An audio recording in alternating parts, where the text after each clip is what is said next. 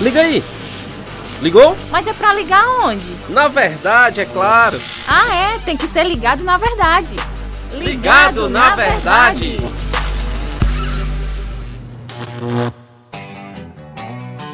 Mais um podcast ligado na verdade e como é bom a gente sempre ficar ligado na verdade, porque estamos falando da verdade absoluta, a palavra de Deus. Mais um tema, mais um momento de estudo bíblico e o Inácio com certeza tá animado, né, Inácio? Não, cara. Tá não? Tô não. Eu tô, como é que fala? Eu esqueci a palavra. é que eu, geralmente as pessoas confundem o tema que a gente vai tratar Sim. com outro sentimento, que é muito semelhante. Ah, é remorso? Isso, exatamente. Eu remorso. estou com remorso de ter vindo aqui. Brincadeira, pessoal. Tô muito animado para gravar esse tema. É uma temática muito importante pra gente trabalhar. Mas qual é o tema, Inácio? Arrependimento. Mas o que é arrependimento? Quem vai trazer a explicação bíblica pra gente é o Lucas Araújo, que está conosco em contendas, vai conversar com a gente através do Zoom. Interessante, Lucas, que aqui na região, né, a gente é, familiarizado com esse nome, Contendas, né? Mas uhum. o podcast está em muitos. É, é, é, é, vai a muitos lugares através da internet, né? Contendas é um lugar de é, paz ou de briga? Não necessariamente o Lucas está no meio de uma confusão, não. É porque a localidade onde ele mora se chama Contendas. A palavra de Deus diz assim: não viveis em contendas. Né? Essa foi boa, viu? Gostei. Ei! Fica ligado na verdade! Mas o que é, Lucas, o arrependimento? O que a Bíblia fala sobre isso? Bom, o arrependimento, o arrependimento, a palavra de Deus em todas as os seus livros, né, em todas as, o, o, Antigo e o Novo Testamento, ele ele prega o arrependimento, né? O Senhor prega o arrependimento ao, tanto ao povo de Israel quanto ao povo de Deus, né? Depois da Nova Aliança, né? É, o arrependimento é nada mais do que uma mudança de pensamento, né? Uma mudança de vida, uma mudança de mentalidade, diferente de remorso. Porque o remorso, ele é aquele peso, aquela culpa que a pessoa sente, né, dentro do coração dela, e ali ela não faz nada para mudar aquela culpa. Interessante isso aí, porque é, a gente lembra de Judas Iscariotes. Ele não, ele não se arrependeu, então. Ele não buscou mudança, né? Uhum. Ele ele teve a, a, aquela tristeza, né, aquele peso, mas ele Sim. não completou o, o, o, como é que eu posso dizer, o, o, ciclo, o ciclo do arrependimento. É, e eu acredito também que é diferente de como se inicia, porque o remorso é simplesmente, como o Lucas falou, um peso, uma culpa que você traz em, em você. É, a, o arrependimento da, da ele começa né? diferente e termina e tem um fim diferente do, uhum. do remorso. Então, é, é, semelhante, assim, mas eu acredito que são coisas diferentes, tanto no, no, começo, de como se gera na pessoa, tanto na finalidade. Eu acho que é aquela coisa, né? Deus colocou num ser humano em si, né, a, a consciência para acu acusar quando a pessoa comete um erro, né? A questão é o que você vai fazer com essa esse sentimento e essa certeza de culpa, né? Você vai ficar só com esse peso na consciência, e fazer besteira como o Judas fez, ou você vai completar o, o ciclo né, da, do arrependimento, que é buscar mudança em Deus, em Cristo, né? Para exemplo de arrependimento, para exemplo de arrependimento, o apóstolo Pedro, o próprio apóstolo Pedro, quando negou a Cristo três vezes, ele chorou amargamente, sentiu aquele peso na, sentiu aquele peso, mas ele não deixou que aquele peso dominasse ele pelo amor que ele tinha a Jesus Cristo e pelo amor que Jesus Cristo tinha a ele. Né? Tanto é que em João, no, no final do capítulo do, do livro de João, o Senhor pergunta três vezes, né? Pedro, tu me amas? Né? Justamente para fazer um contraste com aquela negação que ele, que ele fez. Né? Então ali em Pedro houve realmente uma mudança de vida, tanto é que ele, que ele, como eu posso dizer, foi capacitado com o Espírito Santo. Já Judas Judas permitiu que o inimigo trabalhasse na vida dele, né? Permitiu que o inimigo é, é, tomasse conta da vida dele, dos planos dele, e ali, a partir daquele momento, o remorso dele se tornou cada vez mais e mais pesado, que, como o irmão disse, ele resolveu fazer aquela besteira, né? Se suicidar. Então, o arrependimento, o arrependimento, ele, ele começa diferente, né? Ele é uma, uma ele é um, um como eu posso dizer, ele parte da ele parte de uma culpa, né? Ele parte de uma culpa, mas ele não não não é, é, age como remorso, né? Porque o arrependimento ele gera uma mudança, uma mudança de vida. A pessoa, a consciência de que a pessoa precisa mudar. A gente vê assim é, muitos exemplos na Bíblia, né? Por exemplo, Davi. Davi pecou contra o Senhor, foi advertido por Deus através do profeta Natan e ele sentiu essa culpa, reconheceu uhum. e houve uma mudança, né? Uma, uma mudança de rumo, uma mudança de caminho, de atitude, né? um, um abandono do pecado, né?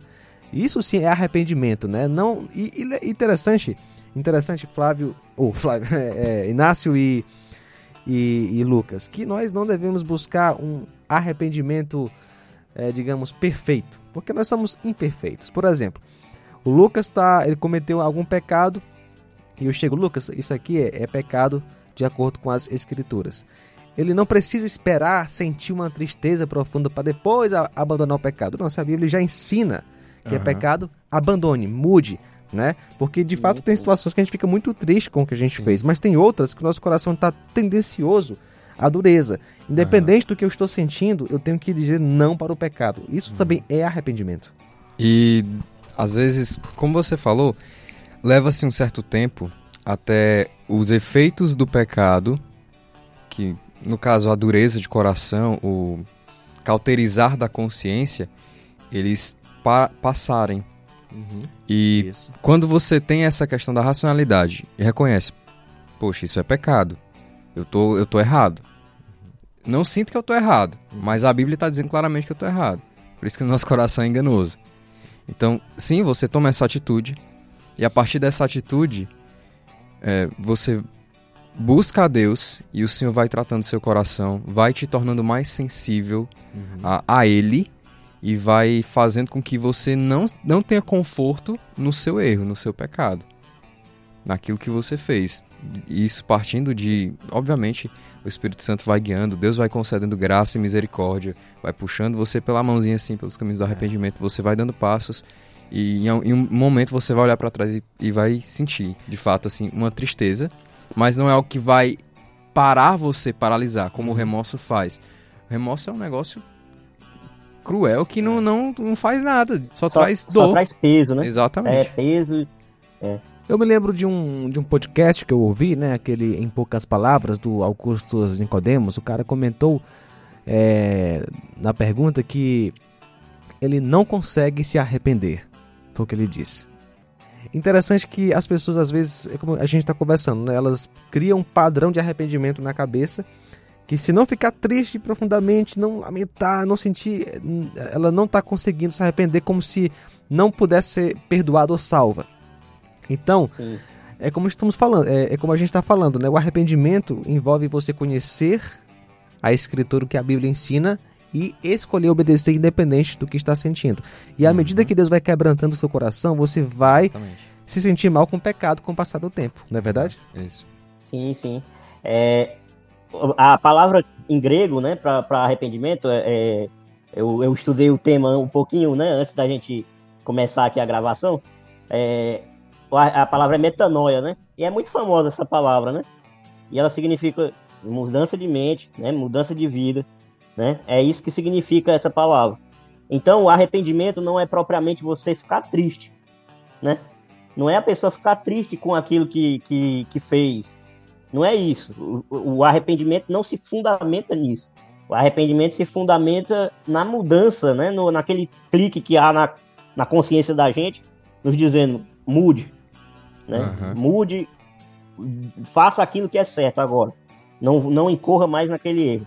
Igual o Senhor Jesus falou para a mulher adúltera. Né? A mulher adúltera lá é, é, foi pega no pecado, mas também por causa de toda uma conjuntura que, o, que os fariseus queriam pegar Jesus, né? Incorrer, é, vem Jesus incorrer em um pecado que não aconteceu. E, e, e Jesus fala para a mulher: vá, eu, ninguém te condenou e eu também não te condeno. Vá e não peques mais. E essa, e essa frase, e não peques mais, é justamente mostra arrependimento. Né? Mostra arrependimento. Não, não peque mais. Interessante que assim a gente fala em arrependimento, mas a Bíblia ela conecta esse arrependimento do homem a uma pessoa.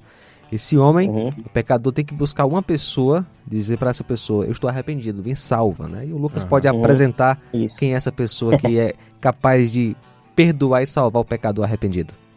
E eu já acabei de falar o nome dele, né? Jesus Cristo.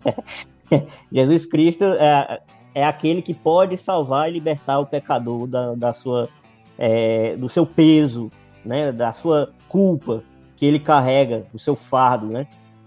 Mateus 11 vai dizer, o Senhor Jesus vai dizer que o meu jugo é suave e meu fardo é leve.